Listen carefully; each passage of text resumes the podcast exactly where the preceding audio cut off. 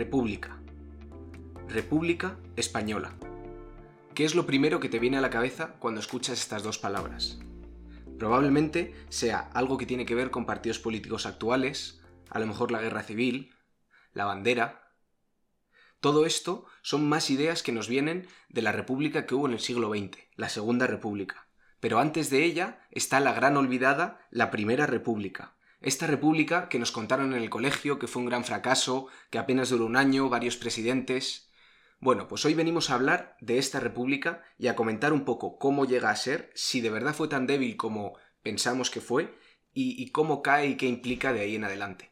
Entonces está aquí Alfonso, que nos va a contar este tema, y no, sé un poco por dónde empezar, Alfonso. Joder, pues eh, Nico, la verdad que empezar con la Primera República siempre es como complicado, ¿no? Porque, como, como dices, es, la gran olvidada, es el, misterio de misterios. ¿Qué pasa con la Primera República? ¿Por qué hay cuatro presidentes en menos de un año? Eh, ¿Cómo termina, no?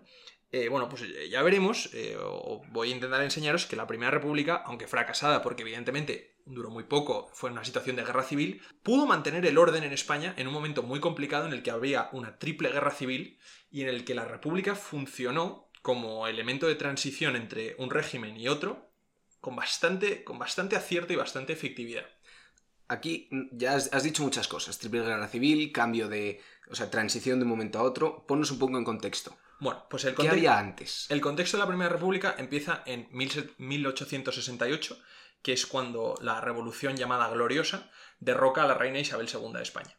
Eh, son una serie de generales vinculados al Partido Progresista, que si nos acordamos en España habían gobernado los progresistas y los moderados, los moderados apoyados por Isabel II siempre habían impedido que los progresistas llegaran al poder. Entonces en el 68 se alían varios generales progresistas, pues Prim, Dulce, Serrano, el almirante Topete, y derrocan a Isabel II.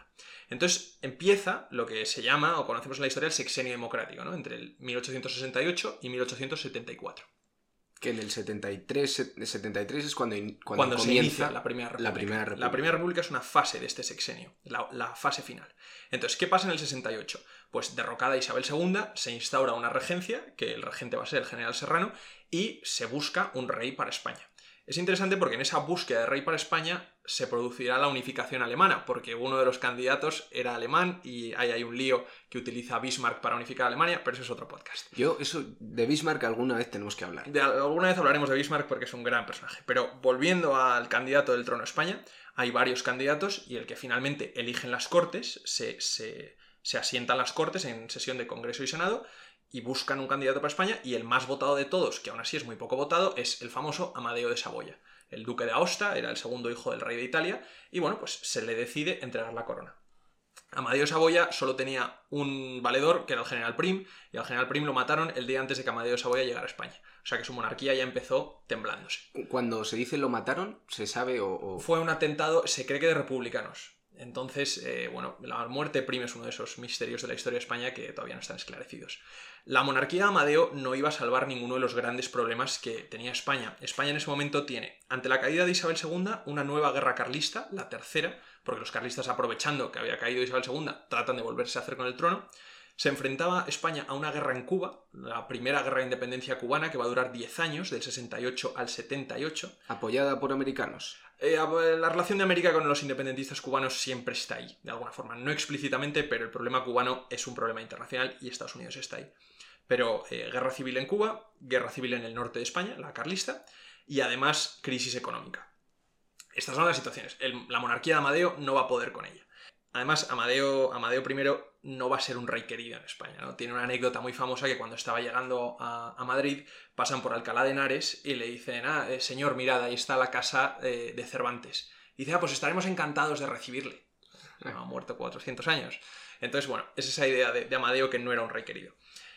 A Amadeo se le hace imposible el gobierno de España. Está, él está apoyado por el Partido Radical Demócrata, que aunque lleve la palabra radical, no era, no era extremista, ¿eh? era radical de centro, como se dice. Y entonces, eh, desesperado, el 10 de febrero de 1873 decide abdicar el trono de España y salir. Y salir corriendo. Además, Amadeo muy dura, ¿Cuánto dura? Pues muy poco, porque llega a España en el 72 y se va en, febrero del 73. Pues nada. Lo que pasa es que como no estaba Prim, que, que, era su principal valedor, ya lo habían matado, pues estaba completamente solo. Manda a su mujer a las cortes a dar el discurso de abdicación y dice España es una nación pervertida, corrompida, imposible de gobernar y allá os entendáis vosotros entre vosotros. Ese 11 de febrero de 1873 están reunidas las Cortes en sesión extraordinaria, Congreso y Senado, y sucede una cosa impensable. Hay un diputado del Partido Republicano que es Francisco Pi Margal, que hace una proclamación de proclamación de la República. Y le votan la mayoría de diputados que pertenecen al Partido Demócrata Radical, es decir, el partido que había estado gobernando con Amadeo. Son los propios monárquicos los que votan la República. Pero estamos hablando de 258 votos frente a 32. El Congreso, que declara la, la, Primera República, está elegido de las, de las elecciones a Cortes de 1872, que son 274 escaños para el partido monárquico, el, el radical demócrata. 78 para el Partido Republicano 14 para los constitucionalistas conservadores, que son los de Sagasta, y 9 para los diputados alfonsinos, que son los de Cánovas, que esto ya nos empieza a sonar un poco. Luego, la mayoría de monárquicos votan a favor de la instauración de la República, a espaldas del propio presidente del gobierno, en ese momento, que era Manuel Zorrilla, que sale a, eh, sale eh, Ruiz, Zorrilla a la, a la, tribuna y dice, protesto y protestaré aunque me quede solo contra todos aquellos diputados que, habiendo reunido al Congreso como monárquicos constitucionales, se creen autorizados a tomar la determinación de que de la noche a la mañana pueda pasar la nación de ser monárquica a ser republicana. Pero había alguna otra opción, porque hijos de Isabel II había. Esa es la cosa. No quedaban más opciones. La república se proclama no por fervor republicano, sino que la proclaman los monárquicos como forma de transición. Son los propios monárquicos las que la van a apoyar. Aquí teorías de la conspiración. La apoyaron porque era evidente que iba a fracasar y entonces ya pues, podría, se podría pensar en una solución monárquica porque ya la república era evidente que no iba a sobrevivir o porque, o porque como dices, no había otra opción. El hecho es que hay una gran mayoría monárquica que dice, acabamos de, eh, acaba de abdicar Amadeo. Luego pensar en otro rey extranjero de otra dinastía extranjera, cancelado. Eh, hace cuatro años que quitamos a Isabel II, además Isabel II, una monarca muy impopular, que no había sido constitucional, se había saltado los parámetros, pues no la podían traer de vuelta, y su hijo Alfonso, que luego será Alfonso XII, era todavía muy pequeño, ¿no? Vale. Entonces, todos los candidatos relacionados al trono, todos esos que se habían votado o que habían estado en las quinielas para entrar en el trono, estaban de alguna forma eh, invalidados, desacreditados. Entonces, pues no quedaba otra opción que la República. Y el hecho es que viene la República de esta forma tan rocambolesca, con los monárquicos votándola, y ni la aristocracia ni el ejército, un poco la Iglesia sí, porque la Iglesia se iba a separar del Estado durante el proyecto de Constitución Republicana, eh, la apoyan. La apoyan porque se considera que va a ser una forma de transición que, tal y como están las cosas en España, guerra en Cuba, guerra carlista, eh, crisis económica, durará dos días, caerá la república y volverá a la monarquía. Ese era el plan. Esto es muy curioso porque hoy en día nuestra, nuestra idea de república es completamente, por así decirlo, apoyada por la izquierda. Y en cambio aquí, tanto, no sé si está bien hablar de derecha e izquierda en ese momento. Sí, sí, totalmente, porque tienes unos liberales que son más progresistas y otros que son más moderados, y dentro de los propios republicanos, eh, aunque ahora están metidos dentro del Partido Republicano de Pi Margal, muy pronto se van a escindir entre republicanos de derechas y republicanos de izquierdas. Y lo que los marcará la, diferencia son el tipo, eh, el tipo de republicanos, que sean federalistas o centralistas. Esto ahora eh, lo veremos. El caso es que la república llega, como hemos dicho, casi de, por azar, porque no había otra, por una república. Y consigue enfrentarse a estos problemas que has comentado antes, o sea, es tan débil como, como hemos intuido. Pues eso es lo que todos los, todos los monárquicos pensaban, que la república no iba a durar ni dos días. Y sin embargo, que eh, nosotros la, percepción historiográfica que tenemos un poco es que la república fue un fracaso porque no duró nada, para tal y como estaban las cosas, no lo hizo mal. Y esto ahora vamos a ver un poco cómo empieza. El primer presidente de la República es Stanislao Figueres, que empieza, eh, bueno, puede decirse que, metiendo a la zorra a cuidar del gallinero, ¿no? Porque el primer gobierno que forma es un gobierno que tiene tres republicanos dentro y la mayoría de ministerios importantes siguen ocupados por monárquicos. Y entonces, pues, monárquicos que habían votado no a, esta transición. Que habían votado a favor de la República, pero bueno, eh, ah, se, los mete. monárquicos que venían del gobierno anterior. Del último gobierno de Amadeo, y entonces ahora entra en el primer gobierno de la República. Y, no, y durante el primer gobierno de la República, que es el de Figueras, del 12 de febrero al 11 de junio de 1873, pues se consigue encauzar un poco la situación de la siguiente manera. Eh, por ejemplo, se disuelven las Cortes y se, que, se crea una, la Diputación Permanente, que ya sabemos que es el órgano entre Cortes y Cortes, esto viene de entonces, eh, y se convocan unas elecciones a cortes constituyentes para formar una nueva constitución. O sea, la República, los republicanos, tenían una, una, idea de que esto iba a ser un nuevo régimen y que aquí había que consolidar un nuevo régimen. Ellos no tenían una idea de transición para sí mismos. La idea de transición es un poco para los que están fuera del sistema de la República, por ejemplo, los alfonsistas, liderados por Cánovas del Castillo, que ya empezaban a tramar el regreso de la monarquía. Pero los republicanos dicen, oye, pues, pues esto, hay que, esto hay que construirlo. Yo creo que por esa actitud eh, la, República no tiene una política apática, por decirlo así. O sea, tiene un gran proyecto de país en ese sentido. Pues se convocan cortes constituyentes. Eh, se consigue eh, abortar un intento de golpe de Estado el 23 de febrero. Unos conjurados monárquicos dentro de la propia Diputación Permanente del Congreso tratan de volar la República y consigue resistir bastante bien. pueden llegar a pasar una ley de abolición de la esclavitud en Puerto Rico, que es un avance bastante importante, que le granjea a la República el apoyo de Gran Bretaña, que siempre había estado mm, eh, pidiendo la abolición de la esclavitud.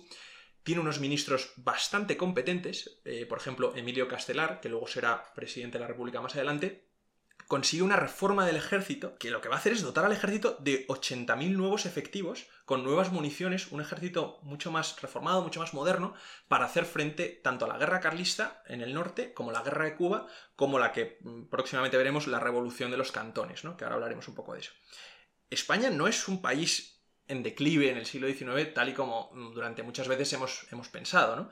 Y en este caso, durante la Primera República, Estados Unidos aprovecha para meter sus zarpas en Cuba, y la Primera República consigue defenderse bastante bien. Apresan un barco americano, el Virginius, cerca de Cuba, y logran esquivar cualquier represalia de los americanos eh, respecto de Cuba. O sea, es, casi como lo que pasa en 1898 del acorazado Maine, pero en 1873 y España consigue salir victoriosa, ¿no? Y además logran también mantener a Estados Unidos fuera de la República Dominicana, que era otra zona del Caribe que a España le interesaba bastante tener en su zona de influencia. O sea, no es un problema de élites, las élites están muy bien preparadas, eh, son extremadamente inteligentes los hombres que conforman la República y hay gran voluntad de mantener el orden en el Estado. Y, si todo esto está funcionando tan bien como dices, ¿por qué este cambio continuo de presidentes? Porque hemos llegado a junio y ¿qué ocurre ahora para que cambie de presidente? Bueno, pues eh, el problema político de la República es básicamente, uno, la falta de apoyos que tiene, y ahora veremos esa falta de apoyos que ocasiona la caída de, la caída de Figueras,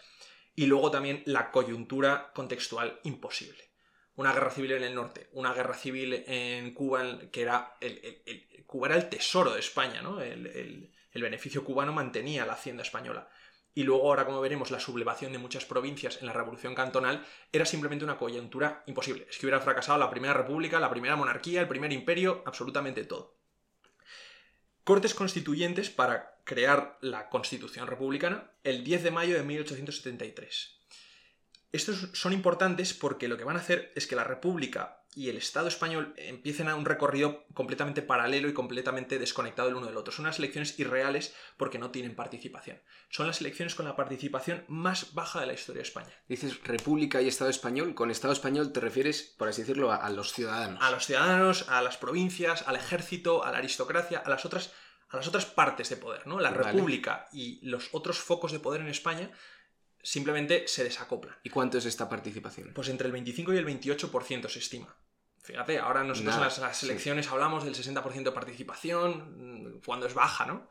25%, 28% de participación. Es que es un gobierno que casi no tiene legitimidad popular, ¿no?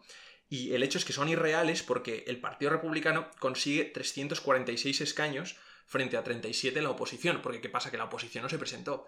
Los alfonsistas estaban conspirando para traer de nuevo a Alfonso XII cuando cayera la, cuando cayera la República, eh, había mucha, mucha corriente proletaria anarquista que no concurría a las elecciones, el partido, eh, el partido Radical Demócrata estaba escindido y no se presentó. El, caso es que esta mayoría aplastante republicana, 346 escaños, son los que se presentaron. Son los que se presentaron. No se traduce en una realidad social. Y el hecho de que no se traduzca en una realidad social hace que el gobierno de Stanislao Figueras no tenga ningún apoyo para continuar y el 11 de junio de 1873 Stanislao Figueras dimite. Es muy famosa la dimisión de Figueras porque llega al Consejo de Ministros, los republicanos ya se empezaban a pelear entre ellos, el país desbordado, ¿no? Y dice, eh, señores, eh, está, está un momento, se cuenta, que no estaba hablando mucho y se cree que es Pi Margal, le dice, presidente, ¿tú qué opinas de esto? Y dice, mira, estoy hasta los cojones de todos vosotros. Se fue, se fue a su casa, al día siguiente fueron a buscarlo a su casa y resulta que se había montado un tren a Francia. Entonces, pues así acabó Figueras. Y, y esto, perdona, eh, ¿presidente del gobierno o, o de la república? Es o, hay dos figuras o es una? es la porque- misma, porque es presidente del Poder Ejecutivo. Porque a todo esto la República todavía no tenía una constitución escrita. No se habían establecido bien los órganos de gobierno. Sí. Entonces era una especie de poder provisional que se llamaba presidente del Poder Ejecutivo, que aunaba la jefatura del Estado y la jefatura del gobierno. Vale. Entonces, eh, Figueras abandona España eh, de esta forma y viene el siguiente presidente que es Pi Margal, Francisco Pi Margal, que es de la corriente de los republicanos federalistas. Y federalistas eh, opuesto a a centralistas. has centralistas. Esto es una clave fundamental del republicanismo español y sobre todo de la, de la construcción de la, de la constitución de la Primera República. ¿Cómo va a ser esta república? ¿Federalista? ¿Qué tipo de federalista? ¿Entre estados? ¿Entre cantones? ¿Los cantones van a ser provincias? ¿O va a ser una república unitaria? Bueno, pues los... Y, perdona, aquí una pregunta, ¿es la diferencia entre federalista y centralista? O sea, federalista es con el poder más descentralizado. Exactamente, la federalista, para que nos hagamos una idea, es como Estados Unidos y la centralista es como Francia. Vale. ¿Vale? Entonces, los, los federalistas lo que van a querer es que España se constituya en 17 estados federales, 17 o 18, ahora no me acuerdo, y, los centralistas lo que quieren es el poder centralizado en Madrid. ¿Qué va a suceder con la digresión entre federalistas y centralistas? Bueno, que va a haber una parte de los republicanos que se van a llamar los federalistas intransigentes, que no están dispuestos a esperar a que se escriba una constitución que les dé la razón abandonan el gobierno, abandonan las cortes y forman los cantones. Los cantones son las provincias. ¿no? Entonces, estas provincias se van a proclamar cantones independientes dentro de la República Federal y van a eh, eh, defender, defender lo, que consideran, lo que consideran suyo. ¿no? Se va a producir la famosa revolución de los cantones. El cantón que se va a sublevar y el más famoso de todos es el cantón de Cartagena, que es el que más tiempo va a aguantar y el que incluso llegó a eh, proclamar la independencia. ¿Qué pasó? Pi Margal se encuentra un poco en una tesitura que no sabe cómo lidiar con el federalismo. Él es, él es partidario del federalismo, pero no sabe qué hacer con él. Entonces, Claro, una cosa es imponerlo desde arriba y otra es. claro, la- entonces se debate un poco entre el dialogar con los cantones sublevados o reprimirlos. No consigue ningún tipo de apoyo y tras 37 días en la presidencia es de- eh, reemplazado por Salmerón. Nicolás Salmerón es el tercer, eh, el tercer presidente y va a llevar a cabo una, una cuasi guerra civil contra los cantones rebeldes, en especial contra el cantón de Cartagena. Estamos en el eh, finales del verano de 1873. La resistencia al cantón de Cartagena va a ser muy larga y muy dura porque Cartagena lo que, lo que era un puerto fortificado y además se había hecho con el control de varias, de varias eh, fragatas, las primeras fragatas acorazadas españolas, blindadas, se había hecho con ellas el gobierno, Sí. el gobierno independentista del cantón, ¿no? Entonces va a ser, una, va a ser una, una campaña muy dura. ¿Y qué va a hacer Salmerón, que es un poco el, el germen de la destrucción de la República? Va a dar poder a generales que son monárquicos, como el general Pavía o el general Martínez Campos. Les va a dar poder a ellos para lidiar con la insurrección de los cantones y con la insurrección carlista, y entonces lo que va a hacer es aupar a estos generales, darles muchísimo poder. Salmerón, que tiene eh, su, su moto, su, su, su lema es el imperio de la ley sobre todas las cosas para devolver el orden a la República, acabará sin embargo dimitiendo el 7 de septiembre por negarse a firmar penas de muerte. Él no quería firmar penas de muerte, Mm. estaba el país en una situación de guerra civil y, y no tiene otra salida. Y dimite. Y dimite. Entonces el último presidente que viene es Emilio Castelar. Que Emilio Castelar es- estaba enfrentado tanto a Salmerón como a Pi Margal por la idea de federalismo o centralismo. Él es más centralista. Él es más centralista y además confiaba que en la situación de triple guerra civil que había en España, ahora con la de los cantones también, lo único que podía sobrevivir era la República Unitaria, el gobierno centralizado con poderes extraordinarios y acabar con la situación. Entonces, el 9 de septiembre, dos días después de ser investido presidente de la República, logra que las Cortes le den eh, poderes extraordinarios, un estado de excepción. Y parte de lo que va a conllevar este estado de- excepción es la propia suspensión de las Cortes. Las Cortes españolas van a estar suspendidas desde el 20 de septiembre del 73 al 2 de enero de O 1874. sea, hasta el final ya. hasta el final. Y esto no es, a lo mejor es una burrada, pero no es dictador. Eso es, lo que, eso es lo que le llamaron los federalistas. Los federalistas dijeron, oiga, usted está llevando al país a una guerra civil o va a participar en la guerra civil en la que está el país sin el control parlamentario, porque es que Castelar lo que va a empezar a hacer es gobernar por decreto, sin unas cortes que se lo convaliden. Hay una, hay una diputación permanente, Sí. pero no hay debate en las cortes, ¿no? Y es que con Castelar se produce precisamente la reorganización del Estado fiscal militar. O sea, España es una nación en disgregación, en rompan filas, es un Estado a punto de implosionar y la dictadura o, o autoritarismo de Castelar lo que hace es reorganizar el Estado. Crea unos decretos de militarización de la República que implican la censura, que implican la reorganización de la artillería, el llamamiento de reservistas, moviliza a 200.000 hombres, consigue un empréstito de 100 millones de pesetas para la guerra. O sea, prepara a la República para resistir el envite de la guerra carlista, de la guerra de los cantones y de la guerra de Cuba, para que sobreviva hasta el final. Lo que pasa que es que eso va a producir dos cosas. Una, la alienación con los otros republicanos que no querían eso. Y con la gente, seguro. Bueno, no tanto con la gente, porque Castelar al final consigue un consenso con los conservadores, con los monárquicos, a los que los federalistas habían dejado un poco de lado durante los gobiernos de Pi Margal y de Salmerón. Y entonces lo que pasa es que según se va acercando a los conservadores monárquicos, se va alejando de los federalistas. Y entonces llega un punto en el que el propio Partido Republicano va a romper, se va a extinguir. Y en la Diputación Permanente, a finales de diciembre de 1873, ya, se, ya empieza a haber rumores de que cuando se reabre el periodo de sesiones de las Cortes, en enero del 74, le van a hacer una moción de censura. Su propio partido. Su propio partido. Y van a volver a poner a Pi Margal y a Salmerón. ¿Qué sucede con esto? Que los generales a los que se había dado poder, Pavía y Martínez Campos, que eran monárquicos, que eran monárquicos ven horrorizados como Castelar, que es, que es una persona de la, que, de la que ellos se fían, a la que ellos mm, confían al gobierno de la República, eh, puede, puede, puede, perder el poder. Y la cosa es que si, si Castelar perdía el poder y se volvía a otorgar el poder a los federalistas, se temía una disgregación del Estado. Entonces lo que sucede es que ponen en marcha un golpe de Estado y durante el, 2 de enero al 3 de enero se vota la moción de censura de Castelar, que llega a término, Castelar acaba teniendo que dimitir, pero eh, justo al final de la sesión, en la noche, el general Pavía entra en el Congreso con la Guardia Civil eh, va pegando tiros, nos pensamos que los tiros son de Tejero, ¿no? Pero los, tiros de Pavía, que se dice que entró a caballo en el Congreso, que no se sabe si entró a caballo de verdad o no, pero, pero ahí estaban. Y entonces eh, dieron el golpe de Estado y Con las guerras en marcha aún. Con las guerras en marcha aún. Y quisieron volver a poner a Castelar como presidente y Castelar dijo que no, que él no quería con, métodos eh, ilegales. Y entonces lo que, lo que dan es la presidencia de la República al general Serrano, que había sido el, antiguo regente, y Serrano será general dictador de la República durante un año entero, hasta, hasta, el 31 de, hasta el 31 de diciembre de 1874, que es el famoso pronunciamiento de Sagunto, en el que el general Martínez Campos traerá de vuelta a la monarquía junto a Cánovas y traen de vuelta a Alfonso XII. Pero esa es otra historia. Pero es para que veamos, y me he alargado un poco, perdóname, cómo la República, aunque es, aunque es una situación evidentemente de caos político, de caos social, de caos económico, consigue mantener el Estado en un momento de, disgregación en el que estaban tirando de las costuras españolas eh, una, cantidad de fuerzas centrífugas que podían destruirlo. Y verdaderamente sale, sale airosa. O sea, bueno, no sale airosa, pero sobrevive. Y está, llena de, por lo que vas comentando, de grandes hombres y decisiones difíciles y, desde luego enfrentados a situaciones para, complicadas y de la que, como tú dices, consiguen salir, o sea, cualquier otro desenlace hubiera sido peor. Pues totalmente, verdaderamente no, nos vemos en la situación de que se podría haber hecho mejor, es que la situación estaba muy mal, muy, muy mal. Y sin embargo se aguantó el tirón y, ya digo, se pusieron a hacer cosas como la abolición de la esclavitud, la reorganización del ejército, que luego el Estado monárquico alfonsino se aprovechará también de esas cosas. Entonces, pues la Primera República es un ejercicio de mantener el Estado en cohesión, en una situación de triple guerra civil. O sea que no está mal. Pues nada, pues ya sabemos algo más de historia y hemos derribado desde luego algunos mitos que teníamos sobre la Primera República o las repúblicas en general.